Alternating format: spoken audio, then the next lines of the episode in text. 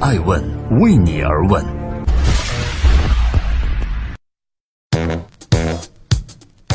Hello，大家好。二零一八年的一月二十二日星期一，我是爱问人物高原。我是爱问人物记者米小璐。哎，今天你怎么跟我一起来录了？那不是看您太累了，过来帮助一下您吗？好吧，谢谢。啊，今天我们关注一个非常有趣的人，他刚刚过完了他的九十岁的生日。这个人呢，就是褚时健。你听说过褚时健吗？听说过，这应该是上个世纪非常厉害的一位创业者、实业家。是的，他有这个亚洲燕王之称。然后呢，但是人生坎坷，最后又蹲进了监狱。从监狱里出来以后呢，又再次创业，做了褚橙。就连王石最近十年，每年都要去拜访他，学习他的这种锲而不舍的创业精神。之前你知道特别有意思的事儿，就是大家都在想他会把接班人给谁。因为他有一个外孙女婿叫李亚新，跟他在一起做褚橙，然后建立了很多褚橙的销售模式，啊，大家以为他会把位子传给他，因为他也是最合适的人选。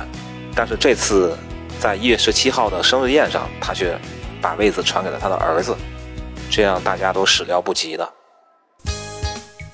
那有人就打趣说，人家的人生那都是起起落落起起，而我们的人生那就是起起落落落落落落。那今天我们就请高老师来给我们讲一讲褚时健所不为人知的逆袭人生。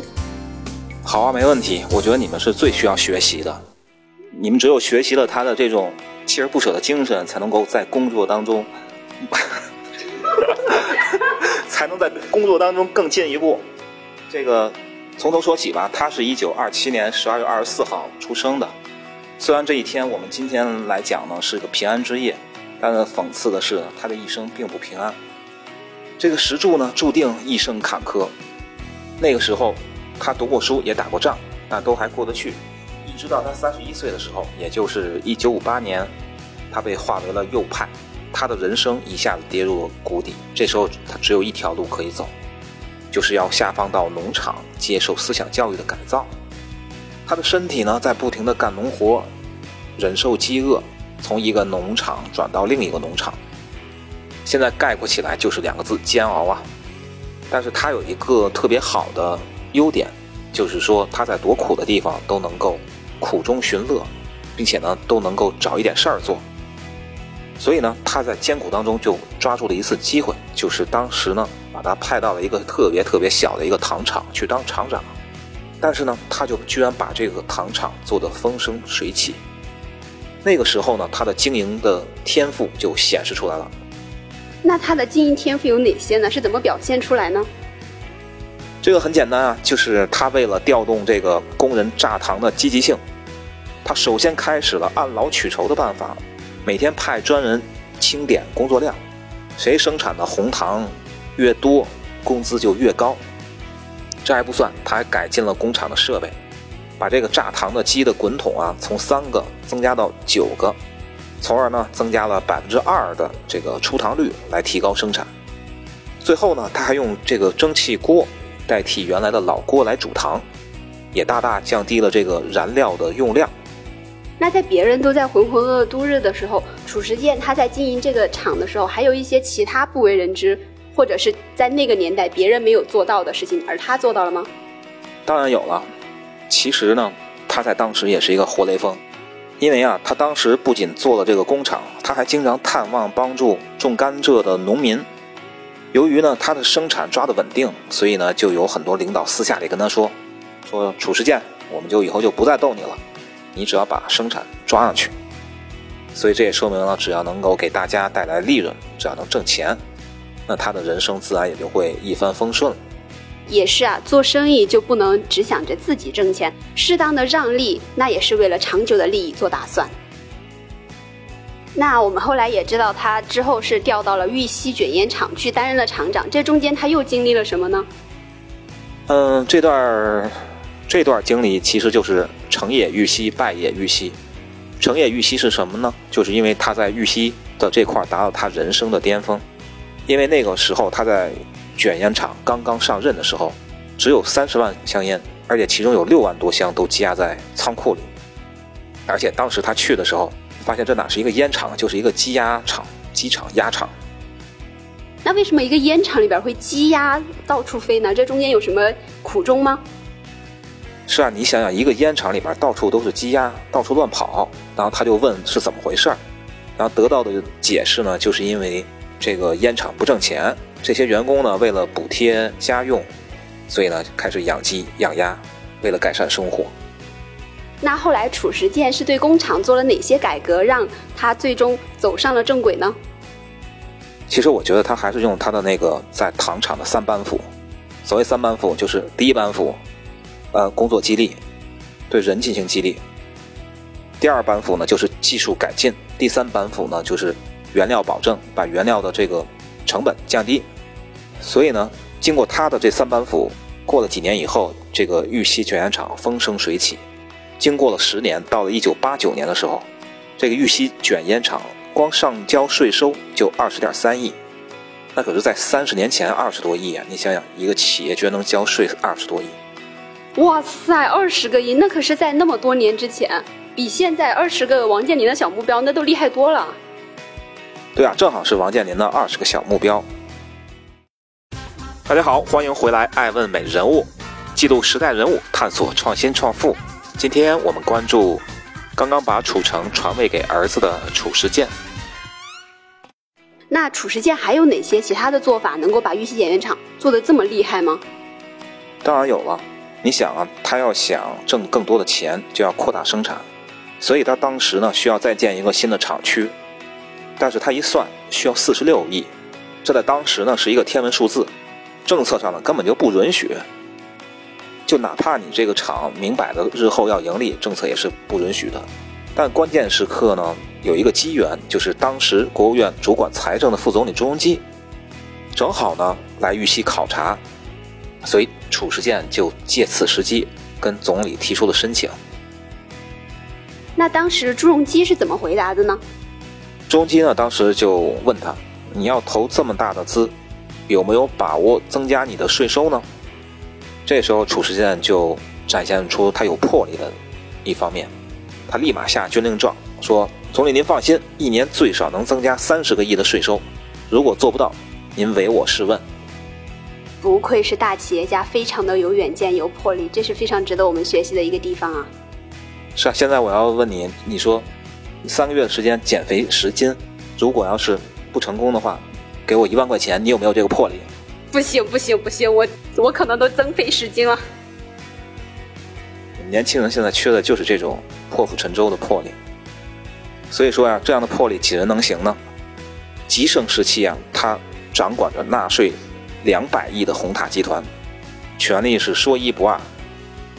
所以他的特点就是在决策前深思熟虑，能够仔细计算一件事的成本和利润。而且非常雷厉风行，不管多大的困难都会克服，所以他当时被称为亚洲的燕王，创造了很多的奇迹。有很多人都在研究他为什么能够创造这种奇迹。那高老师刚刚也给我们讲到了很多褚时健为什么能够成功。那后来我们也知道，在九八年的时候，褚时健因为贪污受贿而入了狱。那在狱中他经历了什么？后来又是怎么样摆脱牢狱，最后又重新成长起来的呢？其实我觉得褚时健他很冤啊。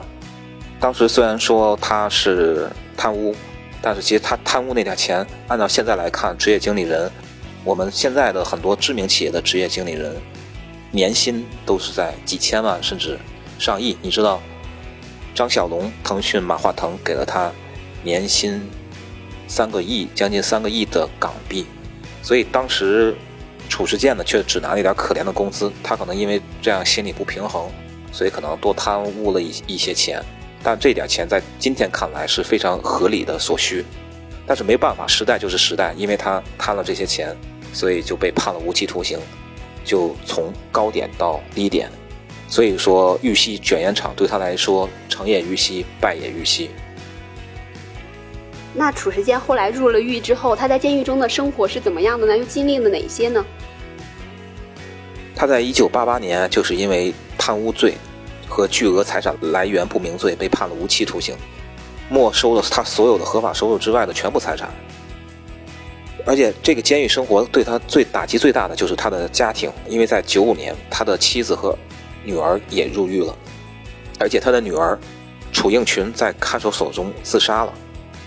当时他的律师把这个噩耗告诉褚时健的时候，那个时候是他一生中最脆弱的时候，真是白发人送黑发人呀。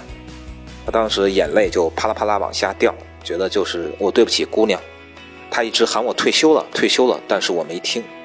其实当时呢，他的姑娘是让他早点从玉溪退休的。也许如果他当时急流勇退的话，就不会有牢狱之灾了。所以他对家庭的亏欠一直是他心中永远的痛。那么这么苦痛的经历，让他肯定能够学会了更多。那之后他又是怎么创办楚城的呢？他后来就是因为有糖尿病的原因被保外就医，然后不甘心的他想证明自己。所以在哀牢山这个地方，他又做起了楚城，而事实证明呢，他是非常成功的。那当时他才出狱，他是凭借怎么样的资源能够把楚城做起来的呢？其实他个人的人生经历就是已经是他的一个品牌价值了。这也是为什么王石最近十年每年都要去哀牢山看望褚时健的原因，因为他代表的是一种精神，包括褚橙。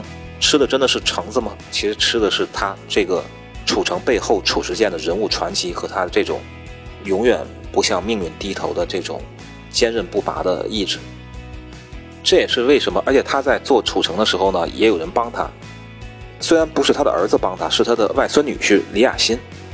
据说呀，这个楚城的销售体系都是李亚新一手打造出来的。但是我们也看到了，今年呃一月十七日。在他的九十岁生日宴上，最终他还是选择了亲儿子来接他的班，而不是让李亚新作为楚城的接班人。我想跟他在狱中觉得对家人亏欠是很有关系的，他不想再亏欠自己的家人了。大家好，欢迎回来收听《爱问美人物》，今天我们关注的是刚过完九十岁生日的褚时健。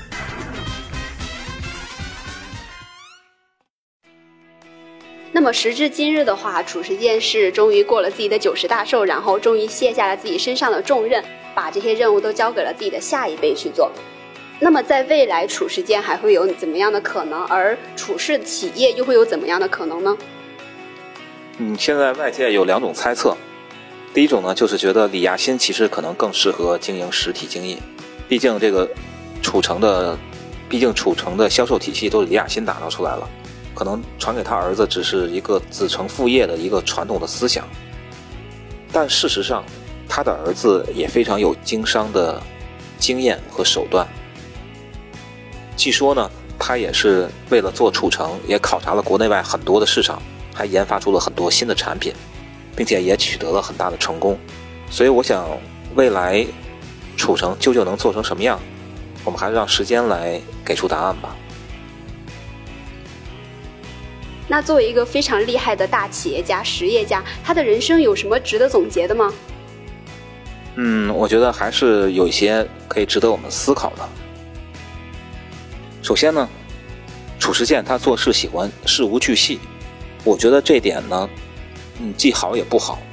不好的地方是不肯放权给周围的人的话，周围的人就很难显示他们的权利。这也有点像诸葛亮。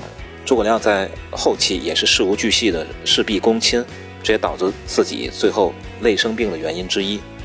我举个最简单的例子，比如说他做楚城的时候，他如果问身边的人今天下雨了没有，那身边的人不能说下了，也不能说不下，而是要回答下了，几点到几点下的，下了多少毫米。其实权力适当的下放，不仅是对自己的放松，也是培养下属能力的一个非常好的渠道。嗯，相信楚老应该也会明白的吧？对，就比如说你的父母问你吃了吗？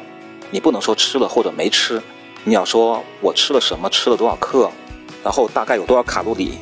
你以后可以这样回答你的父母。那不行。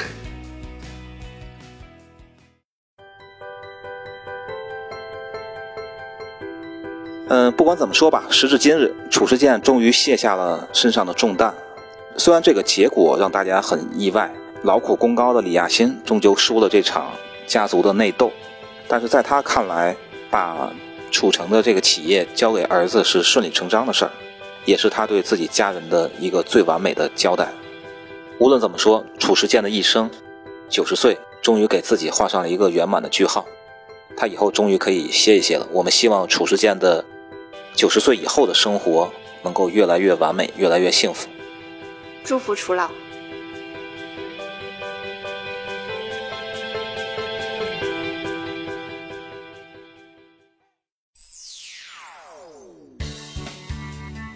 欢迎关注“爱问”，每天分享风口浪尖的商业八卦，那些有用、有趣、有料的热点人物。